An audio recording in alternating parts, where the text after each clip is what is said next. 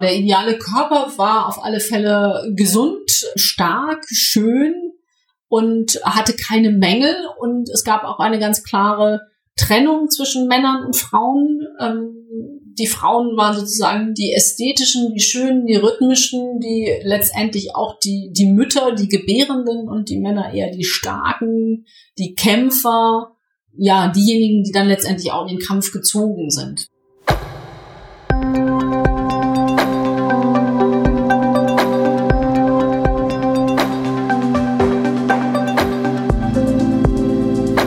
Hallo und herzlich willkommen zu History and Politics, dem Podcast der Körber Stiftung für Geschichte und Politik.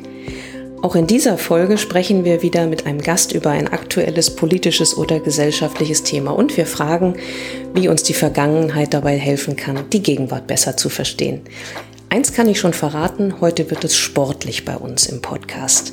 Ich bin Gabriele Wojdelko und ich freue mich sehr, dass Sie bei uns reinhören. Corona hat gezeigt, dass Sport und Gesellschaft sehr, sehr eng zusammenhängen.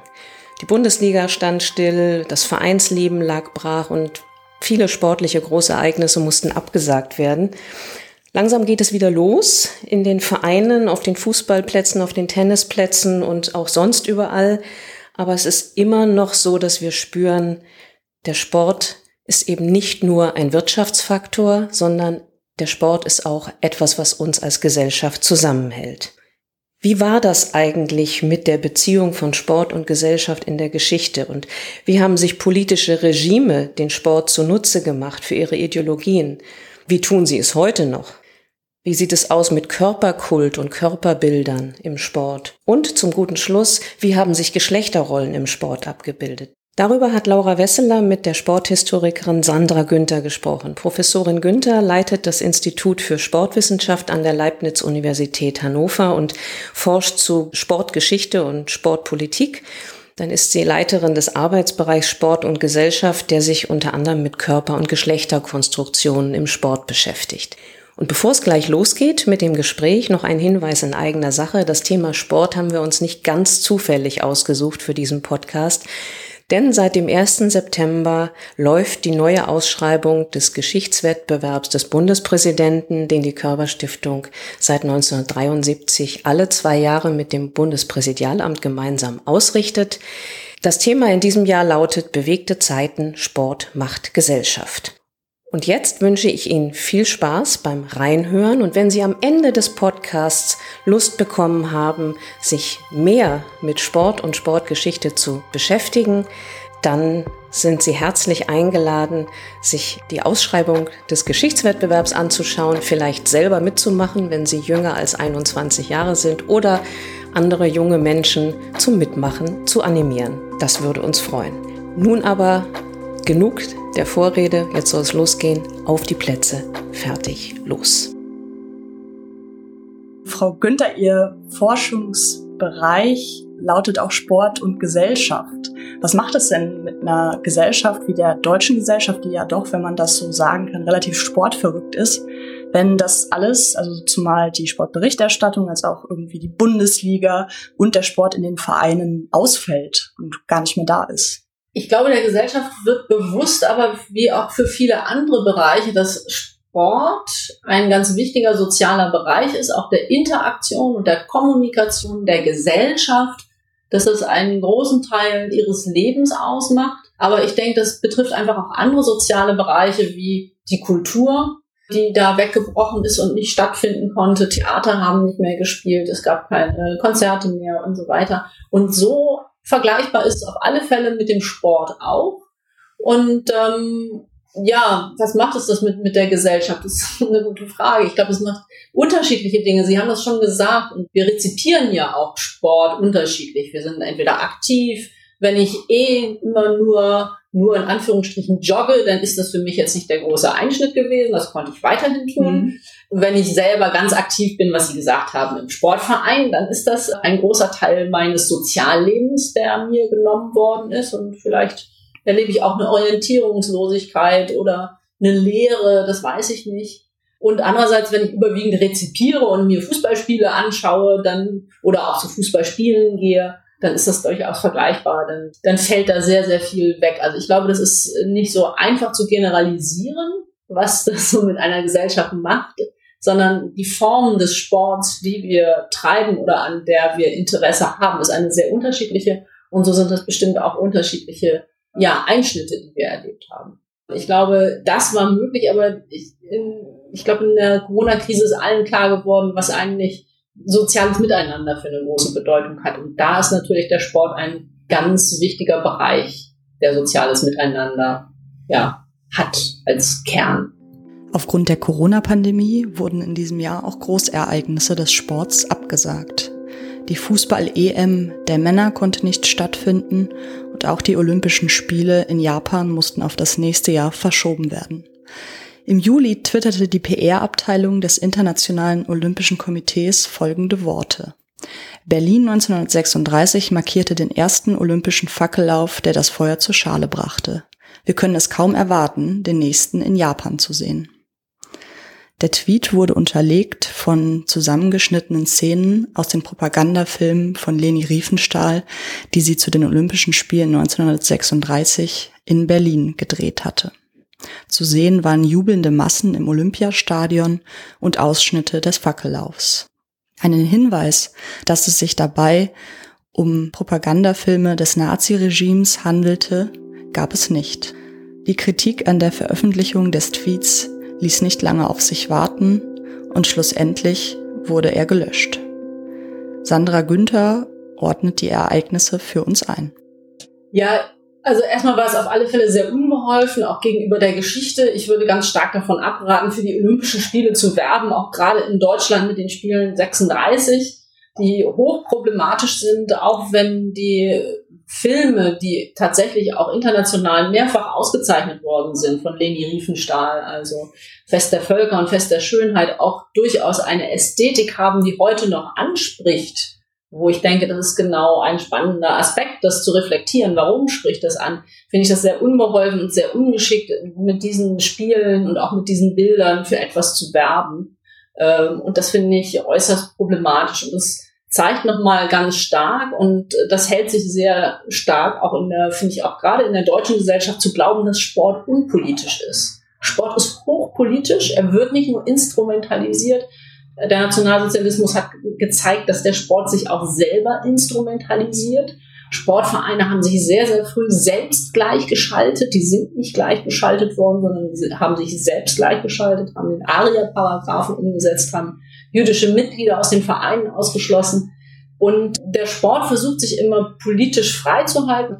Trotzdem sind diese Spiele, die Olympischen Spiele, Großveranstaltungen, überhaupt der Sport ist hochpolitisch und äh, wird auch nicht nur von totalitären Regimen für äh, politische Zwecke genutzt, eine Bühne dort genutzt, sondern das findet auch in der Bundesrepublik Deutschland statt. Dort ist es auch ganz wichtig, möglichst viele Goldmedaillen zu gewinnen. Da hat Angela Merkel irgendwie 2008 schon gesagt, wir wollen nicht Mittelmaß sein, wir wollen Spitze sein. Also die, die Förderung des Leistungssports ist ganz wichtig und wir wollen ganz viele Medaillen haben. Und in dem Moment, wo Medaillenspiegel äh, publiziert werden in den Medien, das ist einfach hochpolitisch, um einfach zu zeigen, wir sind möglicherweise sind wir überlegen oder wir sind besser als die anderen.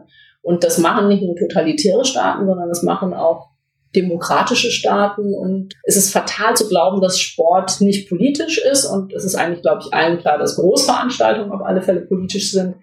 Und dann noch mit den falschen Spielen sozusagen oder mit ja sehr politisch sehr bedenklichen Spielen zu werben, ist einfach sehr, sehr ungeschickt und auch, ähm, Sie haben das schon so ein bisschen angesprochen, die deutsche Sportgeschichte oder überhaupt der deutsche Sport hat sich sehr, sehr lange sehr schwer damit getan, äh, diese nationalsozialistische Vergangenheit aufzuarbeiten. Und das ist mit Sicherheit nochmal hier ein Indiz dafür, dass das irgendwie noch lange nicht im Bewusstsein der Menschen angekommen ist und dass da bestimmt noch was zu tun ist. Sie nennen auch nochmal den Fackellauf, was ganz, ganz wichtig ist. Auch der müsste eigentlich entnazifiziert werden. Und ich möchte das immer noch in Frage stellen, ob dieser Fackellauf, der ist tatsächlich damals von Karl Diem auch eine sehr spezielle, auch sehr interessante Persönlichkeit im deutschen Sport, mit dem man sich wunderbar nochmal beschäftigen kann. Auch da hat es eine ganz, ganz lange Zeit gebraucht, bis man Karl Diem etwas kritischer gesehen hat. Und Karl Diem hat den,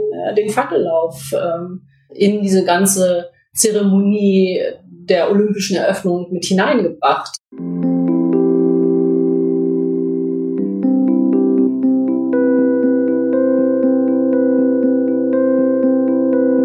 Kaldin war ein sehr wichtiger Sportfunktionär, ähm, in der Zeit der Weimarer Republik bereits schon Begründer einer Hochschule für Leibesübungen und hat sich sehr stark gemacht für die Olympischen Spiele, die nach Nazi-Deutschland sozusagen zu holen. In der Nazi-Zeit, aber halt auch nach 45 war er weiterhin noch ein sehr führender und sehr, sehr wichtiger Sportfunktionär, der unter anderem auch ähm, die Sporthochschule Köln begründet hat. Die Sporthochschule Köln hat noch bis ins 21. Jahrhundert noch am Karl-Dien-Weg gelegen, weil er und seine Frau Lieselotte Dien diese deutsche Sporthochschule sehr lange geführt haben als Rektoren und Rektorinnen und damit ganz stark den deutschen Sport geprägt hat. Und auch die Aufarbeitung ist sehr schwer gewesen und seiner Biografie und er hat auch immer vieles abgestritten,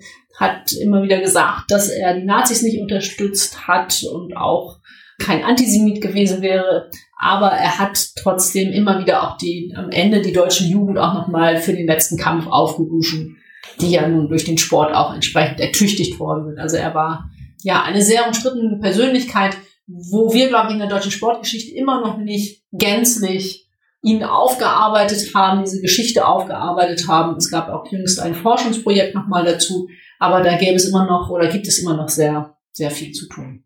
Karl Diem, also auch eine Kontinuität, die wir auch bei dieser Persönlichkeit haben, wurde quasi so ein bisschen kommentarlos auch im neuen demokratischen System übernommen, sage ich mal so, als Funktionär. Ja. Auch dann so ein bisschen unter dem Mantra, Sport ist nicht politisch, ich bin für nichts verantwortlich, mir ging es nur um den Sport und mir ging es um die Olympischen Spiele, so wie Leni Riefenstahl gesagt hat, mir ging es dann einfach nur um die schönen Körper und äh, ich war nicht politisch und sie hat aber diesen, es ist ein Propagandafilm und es ist auch kein Dokumentarfilm, wie sie immer behauptet hat. Sie hat ihn sozusagen auch direkt für die Nationalsozialisten gedreht und es war eine Auftragsarbeit. Sie forschen zu Körpern und auch Geschlecht äh, im Sport, auch historisch. Wenn wir uns dieses Körperbild von Leni Riefenstahl nochmal genauer anschauen, was wurden dort für Körper propagiert, auch im Sinne der NS-Ideologie dargestellt? Wie sah der ideale Körper aus?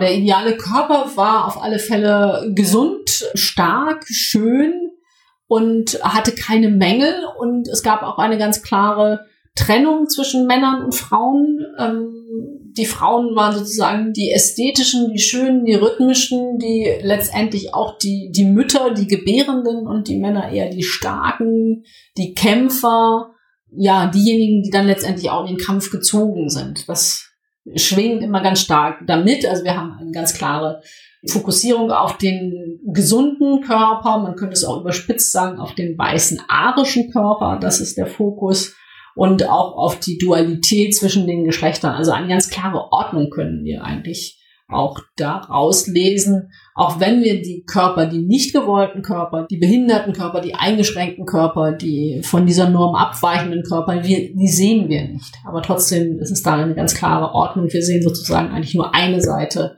des Körpers, der sehr ästhetisch und auch sehr überhöht dargestellt wird. Es gibt Szenen, die wirklich ästhetisch auch sehr schön anzusehen sind, äh, des Turmspringens oder so wirklich, wo die Körper dann äh, fliegen, fast wie Vögel. Da hat sie auch mit vielen Mitteln gearbeitet. Sie hat zum Beispiel die Filmspur zurücklaufen lassen und dann nochmal wieder vorlaufen mhm. lassen. Das sieht wirklich wie, wie fliegende Körper beim Turmspringen aus. Und für mich ist das die Szene, wo einfach nochmal klar wird, wie stark der Körper dort überhöht wird. Ja, als etwas, was ganz Wichtiges, Zentrales. Wie ist man mit der Diskrepanz denn umgegangen, wenn man jemanden hatte wie Jesse Owens, den US-amerikanischen Sportler, der ja auch vorkam in dem Film, aber ja ganz klar abwich von der NS-Ideologie? Oder wenn man nach Deutschland schaut, zum Beispiel Gretel Bergmann, die damals sehr erfolgreiche Hochspringerin, eigentlich die beste, glaube ich, deutsche Hochspringerin zu der Zeit, die äh, Jüdin war. Wie haben die Nazis das unter einen Hut gekriegt? Sie haben es einfach vereinnahmt für ihren Zweck. Sie haben gesagt, wir haben halt doch eine Jüdin und Leni Riefenstahl hat gesagt, ich habe doch einen schwarzen Athleten gezeigt. Also es ist einfach ähm, ja vereinnahmt worden, um letztendlich trotzdem diese Ideologie, wie insgesamt auch die Olympischen Spiele vereinnahmt worden sind, könnte man sagen. Also sie haben was überdeckt, was aber schon längst in Deutschland vorangeschritten ist, also die Ausgrenzung von Menschen. Es mussten die antisemitischen Plakate mussten abgenommen werden während der Olympischen Spiele. Das ist sozusagen durch so ja Menschen, die tatsächlich eigentlich der nationalsozialistischen Ideologie widersprochen haben. Sie haben eigentlich das Ganze nur legitimiert gerade schon mal die Geschlechtertrennung, auch diese typische Dualität angesprochen. Können Sie das nochmal mit Adjektiven versehen? Also wie war der sportliche Mann in, in der NS-Ideologie und wie die Frau? Wie haben da so diese Zuschreibungen funktioniert? Der Mann war auf alle Fälle stark, widerstandsfähig, kämpferisch, vielleicht sogar aggressiv und ja, sozusagen kampfbereit, könnte man sagen. Und die Frau war halt die, die schöne, die ästhetische, die gebärende, die fürsorgliche, die mütterliche. So sehen wir das auch gerade in den, in den Filmen von Leni Riefenstahl, in der Inszenierung, ganz besonders im ersten Film Fest der Völker gibt es eine Inszenierung, wo Frauen dann so in einem wogenden Kornfeld mit Reifen und Keulen und naturalisierten Bewegungen, möchte ich mal sagen, dort inszeniert werden und der Mann eher auch dann nachher beim Kugelstoß, beim Speerwurf, das sind eigentlich so diese unterschiedlichen Inszenierungsformen. Und das sind, muss ich aber dazu sagen, keine neuen Sachen, sondern das ist schon irgendwie auf eine alte Geschichte natürlich beruhende. Aber im Vergleich zur Weimarer Republik sehen wir da tatsächlich wieder so eine, eine Renaissance der sehr, sehr ureigenen oder ja dieser Geschlechterstereotypen. Das ist dort ganz stark inszeniert worden der Unterschied zur Weimarer Republik, da könnte man ja sagen, nach dem Kaiserreich, nach dem Ersten Weltkrieg, gab es ja auch eine Art Liberalisierung der Gesellschaft, sage ich jetzt mal so ganz generalisierend, hat sich das auch im Sport niedergeschlagen. Also einmal im Sinne von, wer hat welche Sportarten ausgeübt oder welche Sportarten wurden überhaupt ausgeübt und vielleicht auch nochmal im Hinblick auf die Geschlechterthematik. Genau, Liberalisierung auf alle Fälle in der Weimarer Republik. Sport, eigentlich ist erst der Sport auch in den 1920er Jahren nach Deutschland gekommen. Als, wenn man unterscheidet zwischen Turn und Sport, eigentlich ist die Turnbewegung das ureigene der Körperkultur in Deutschland, war viel mit Disziplin verbunden. Also die Disziplinierung des Körpers auch ganz stark nochmal wieder der Wehrfähigkeit des Mannes. Und damit waren die Frauen ausgeschlossen. Und in der Weimarer Republik gab es eine Bewegung, eine Liberalisierung, die sich so ein bisschen gegen diese Disziplin gewendet hat. Der englische Sport kam nach Europa. Ich sage mal meinen Studierenden als Beispiel, auch im englischsprachigen Raum heißt das immer noch Leisure Studies. Das gibt keine Sportwissenschaft oder so, sondern Leisure Studies. Also da ging es tatsächlich mehr um die Freizeit, um den Genuss. Etwas Hedonistisches ist sozusagen mit dem Sport verbunden gewesen. Also ich, ich verwende meine freie Zeit und meine Kapazitäten für den Sport. Das ist eigentlich dann in der Weimarer Republik rübergekommen und das hat sich sozusagen gegen diese Disziplin, die im Turnen steckte, ganz stark gewendet. Es gab so etwas wie eine Freikörperkulturbewegung. Also man hat sich wirklich auch von der Bekleidung befreit. Man hat Muskel- und Schönheitswettbewerbe. Es gab so eine Hinwendung auch nochmal viel stärker zum Körper. Es ging nicht mehr um dieses in Reihe und Glied mit einem ganzen Riege im Turnen zu stehen, sondern wirklich es gab auch eine stärkere Individualisierung und Liberalisierung in jeglicher Hinsicht. Es haben sich erst Sportarten überhaupt weiterentwickelt. Es gab eine größere Vielfalt von Sportarten und auch die Frauen, ganz wichtig, natürlich 1920er äh, Jahre, dann auch Weimarer Zeit. Sie haben das Frauenwahlrecht, also sie durften wählen und sie haben sich einfach auch stark dafür gemacht, dass sie auch Sport treiben durften und sie sind auch im Leistungssportbereich reingekommen. Und da gab es dann tatsächlich sowas wie dann so ein Backlash mit 33 mit der Machtübernahme der Nationalsozialisten.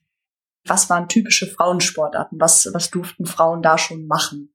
Durften die schon turnen? Ich weiß es gar nicht. Die durften schon turnen, aber sie durften halt auch nicht irgendwie alles turnen. Übrigens, heute dürfen auch Frauen immer noch nicht alles turnen, wie zum Beispiel Ringe, auch noch ein schönes Beispiel. Ähm, sie durften mehr solche rhythmischen Dinge machen des Turns. Gymnastik würden wir heute dazu sagen. Früher hieß es Frei- und Ordnungsübungen. Das sagt ja auch schon relativ viel wenn man frei nicht zu groß sind, aber tatsächlich diese Ordnungsübungen. Man durfte im, ja. Genau, man durfte im Kreis gehen und man hat gesungen, aber das hat man sowieso viel mehr im, im Turnen noch damals. Musik ist man gelaufen, marschiert und hat mit Reifen und Keulen äh, etwas gemacht. Dann durften sie aber schon Geräte turnen und aber tatsächlich immer nur an bestimmten Geräten. Der Schwebebalken, ganz typisches Frauenturngerät, aber halt keine Ringe und dann nur den Stufenbarren und nicht den Barren. Also da gab es schon immer eine ganz starke Geschlechtertrennung. Und auf Ihre Frage zurückkommt, das wäre auch so ein großes Ergebnis eigentlich meiner Forschung, auch ähm, dass es keine Veränderungen im Sport gegeben hat, die nicht auch schon einfach sozial und politisch verankert waren. Also wir haben immer so den Gedanken gehabt, oder ich auch, dass Sport ja auch ein Instrument der Emanzipation der Frau ist. Aber eigentlich braucht es immer den sozialen Kontext und auch entsprechende Gesetzgebungen, die das erlauben. Erst dann ist es dann tatsächlich auch im, im Sport möglich. Also das ist ja schon also einfach ein sehr, sehr komplexer Diskurs, könnte man sagen. Und es findet nicht einseitig da so ein Emanzipationsprozess über Bewegung statt, sondern das findet einfach immer nur in einem großen sozialen, gesellschaftlichen Kontext solche Liberalisierungs- und Emanzipationsbewegungen dann auch statt. Also so emanzipatorisch und äh, fortschrittlich, wie wir den Sport manchmal gerne hätten, ist er gar nicht und auch nie gewesen. Ja, wenn Sie da, ja, wenn Sie das darauf zurück, ja, würde ich sogar sagen, das ist, so, glaube ich, so eine bedauerliche Erkenntnis von meiner Seite in meinem ganzen Forschungsprozess ist es tatsächlich so gewesen. Und wir erleben das am Beispiel des Frauenfußballs, kann man das auch wunderbar nachvollziehen. Der ist immer sehr klein gehalten worden und auch klein geblieben und sogar verboten worden zwischendurch erst in dem Moment, wo er dann auch äh, gesellschaftlich gewollt gewesen ist oder wo auch eventuell ein, ein größerer Markt erkannt worden ist, der dann eventuell auch noch mit abgeschöpft werden kann, ist er einfach auch populärer oder durfte er auch populärer werden. Wir haben diese Diskussion um Gehälter von Fußballern und Fußballerinnen und auch Preisgelder und so weiter in allen Sportbereichen. Wobei es ja auch spannend ist, weil das ja auch die deutsche Gesellschaft wiederum ist. Zum Beispiel beim Frauenfußball. In den USA ist es ja total umgekehrt. Also da ist ja Fußball eine Frauensportart und wird von, natürlich spielen auch Männer Fußball, aber es, steht ja hinter dem Frauenfußball relativ zurück. Also würde das wieder für Ihre These sprechen, dass die Gesellschaft sozusagen den Sport formt. Also wenn dort das Bild ist, dass eher Frauen Fußball spielen, da gibt's ja, glaube ich, auch die Gehälter werden gleich, glaube ich. Oder ich, ich bin mir gar nicht sicher, ob da die Frauen genau Schweden, Schweden genau, Norwegen. Gerade, ja. Genau, ganz interessant. Ja, wobei, da würde ich jetzt unbedingt noch einhaken wollen, ja. weil in den USA ist es ja einfach so, es gibt noch Football und Rugby und das sind halt die Männersportarten. Die sind noch härter. Als die sind halt noch härter, okay. genau. Und deswegen ist dann Fußball halt äh, Frauen, also spielen überwiegend dann, nicht überwiegend, aber spielen halt auch Frauen und da ist das akzeptiert. Aber trotzdem die richtig harten, wirklich auch nationalen Sportarten, die national auch viel populärer sind, das muss man ja auch sehen. Also in den USA ist Fußball einfach nicht besonders populär, sondern es ist Football und Rugby und die sind halt immer von Männern werden gespielt und auch in diesem Bereich ist das relativ schwer für Frauen reinzukommen. Da gibt es so eine ganz besondere Form des Lingerie-Football. Das äh, können Sie auch mal ein bisschen nochmal, äh, ja, kann man auch viel zu machen. Das, äh, Frauen spielen dort sozusagen Football in, in Unterwäsche, um das irgendwie attraktiv mhm, für die Zuschauenden zu machen.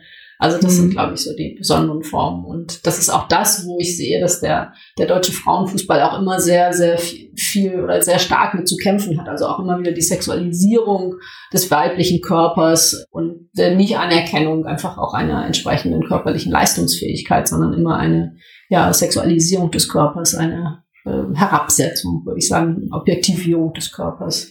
Ja, ich finde es interessant, weil es gibt ja auch in äh, Sportarten wie Tennis zum Beispiel, ist das ja völlig akzeptiert, dass Frauen auch Tennis spielen. Und da erlebe ich zumindest jetzt auch wieder subjektiv keine Sexualisierung in der Berichterstattung. Ich glaube, das ist nochmal eine andere Form. Trotzdem haben wir noch, äh, wir hatten eine riesengroße Diskussion darum, das Tennisspielen der Frauen. Früher war es halt auch eher mehr so ein ästhetisches Spielen. Wir haben auch immer noch eine, auch wenn wir die Kleidung anschauen, wir haben äh, dort die Röckchen, die Tennisröckchen da sehe ich trotzdem, natürlich ist es nochmal eine andere Form oder auch die Diskussion um, um, Tennis und wer den schnellsten Aufschlag oder den härtesten Aufschlag hat. Ähm, es wird manchmal noch so ein bisschen ästhetisiert und es wird gesagt, okay, der Frauentennis ist vielleicht ein bisschen attraktiver, weil die Ballwechsel ein bisschen länger sind, aber trotzdem findet dort auch eine starke Sexualisierung statt und auch gerade Frauen, die nicht diesem Bild, diesem Frauenbild entsprechen, haben einen sehr, sehr schweren Stand auch im, im Tennis und auch in der gesellschaftlichen Rezeption dann gehabt.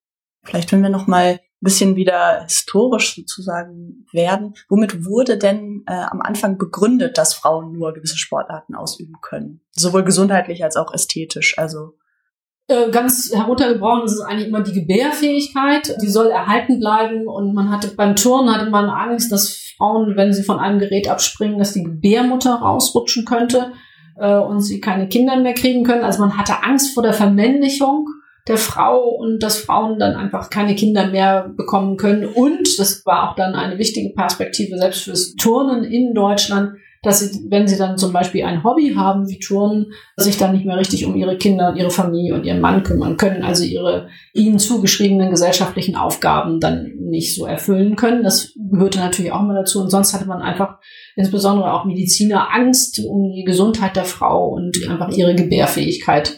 Das waren eigentlich die, die härtesten und schlagendsten Argumente, die bis ins 21. Jahrhundert verwendet worden sind. Zum Beispiel beim Frauen-Skispringen gab es genau diese Argumente, die äh, noch immer wieder aufgeführt worden sind. Also kann man sagen, dass sich ganz viele Bilder, die damals wirksam waren, immer noch gehalten haben. Ja, und natürlich, klar. Ja. nicht wirklich aufgebrochen sind. Ja, ja. Also ich glaube, viele Stereotype oder viele Adjektive, da gibt es auch soziologische Untersuchungen, welche Adjektive sie welchem Geschlecht zuschreiben würden. Ich glaube, das haben wir immer noch ganz stark in unseren Diskursen, in unserer Denke drin was machen wir mit Menschen, die gar nicht so eindeutig einer Kategorie zuzuordnen sind? Stichwort dritte Geschlecht oder ganz, also es gibt ja quasi eine Range, auf der es ganz viele verschiedene ja, Formen gibt. Ähm, es gibt ja nicht einfach nur männlich und weiblich. Wie geht der Sport erstmal damit um und wie gehen Sie auch in der quasi Forschung damit um? Wie ist Ihr Blick als,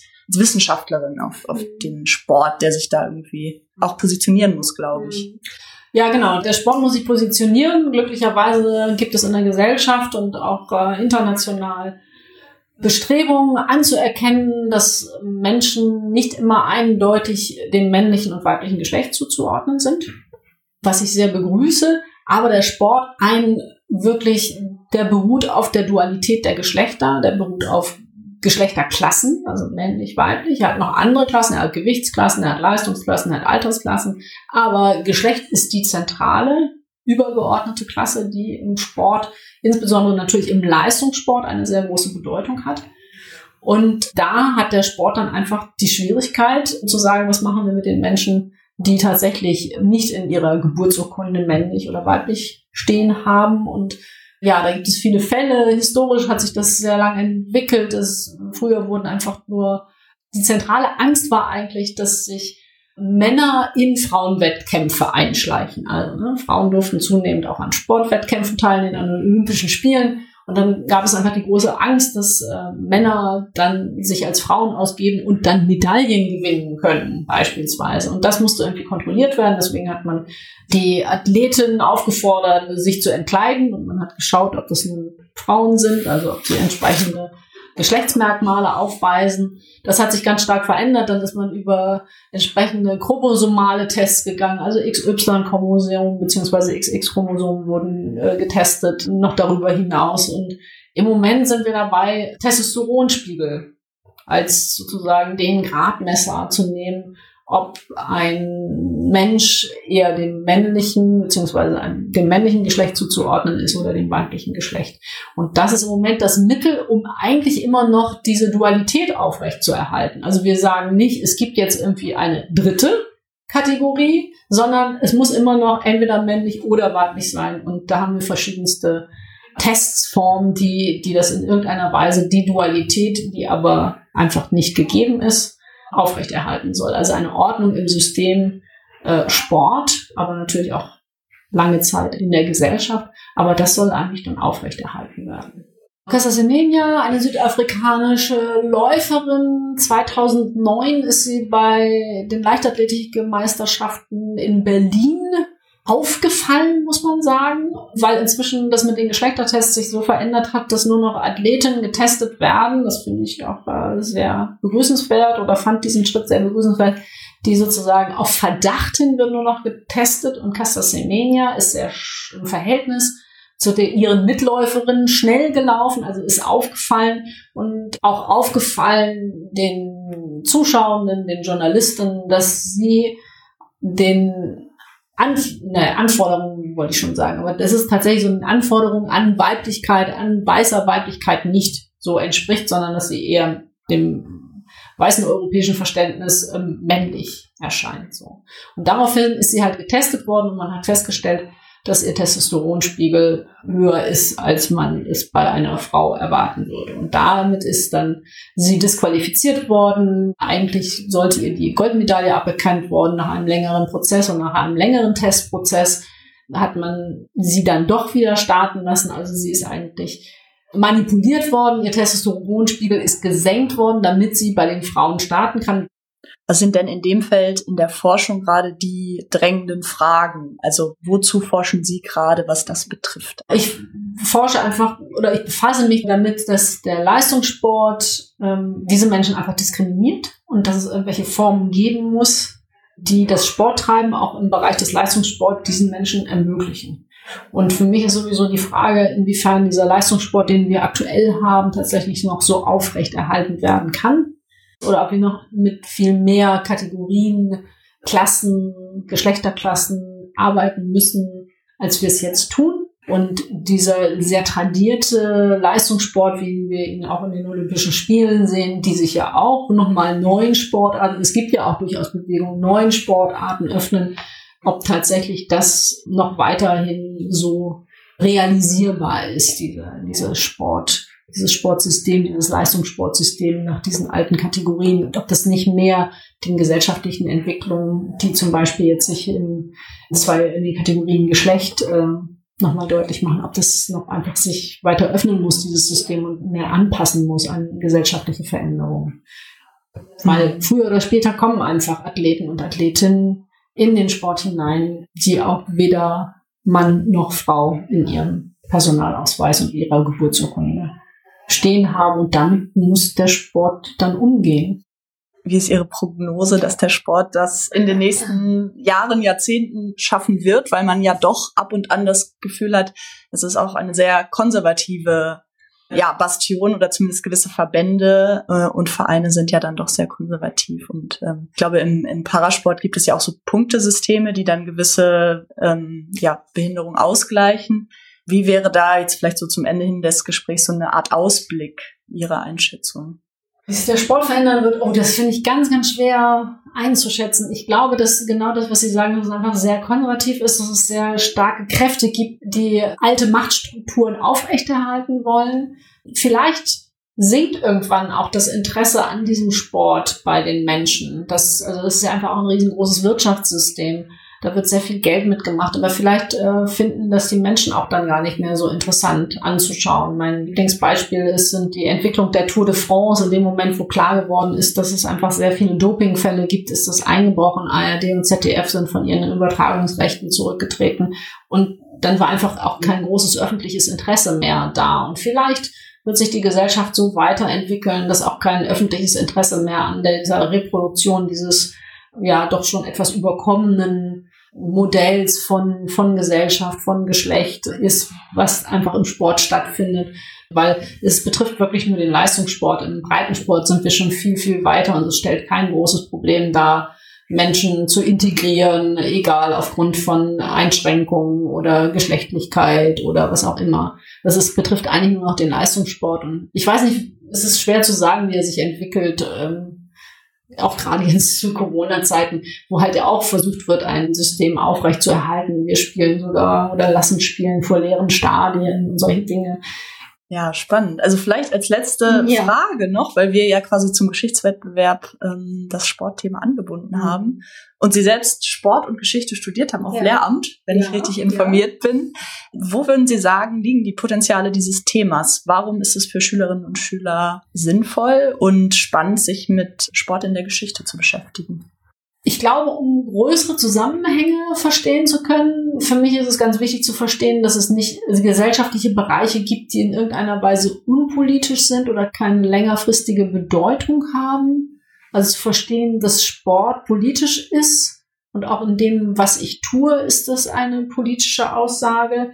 Und natürlich, dass Sport ein Teil der Gesellschaft ist, genauso wie Wirtschaft, wie Bildung, wie Politik also mehr von der Gesellschaft und den einzelnen Bereichen zu verstehen. Das finde ich sehr interessant daran und wie eng Politik, gesellschaftliche Entwicklung ähm, Wirtschaft mit allem verknüpft ist und das schon über sehr, sehr lange Zeit.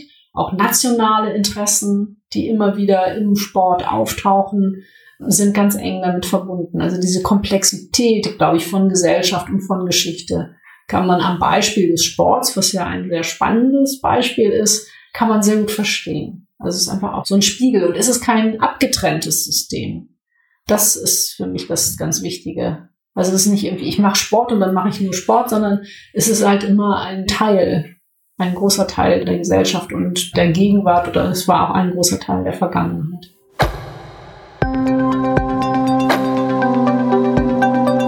Das war unser History and Politics Podcast mit Sandra Günther zur historischen Rolle von Ideologie, Körper und Geschlecht im Sport. Weitere Informationen zu dem, was wir im Bereich Geschichte und Politik der Körperstiftung sonst noch so tun, finden Sie auf unserer Stiftungswebsite. Da gibt es natürlich auch alle weiteren Folgen unseres History and Politics Podcasts. Und da gibt es auch, wenn Sie interessiert sind, mehr Informationen zum aktuellen Geschichtswettbewerb des Bundespräsidenten.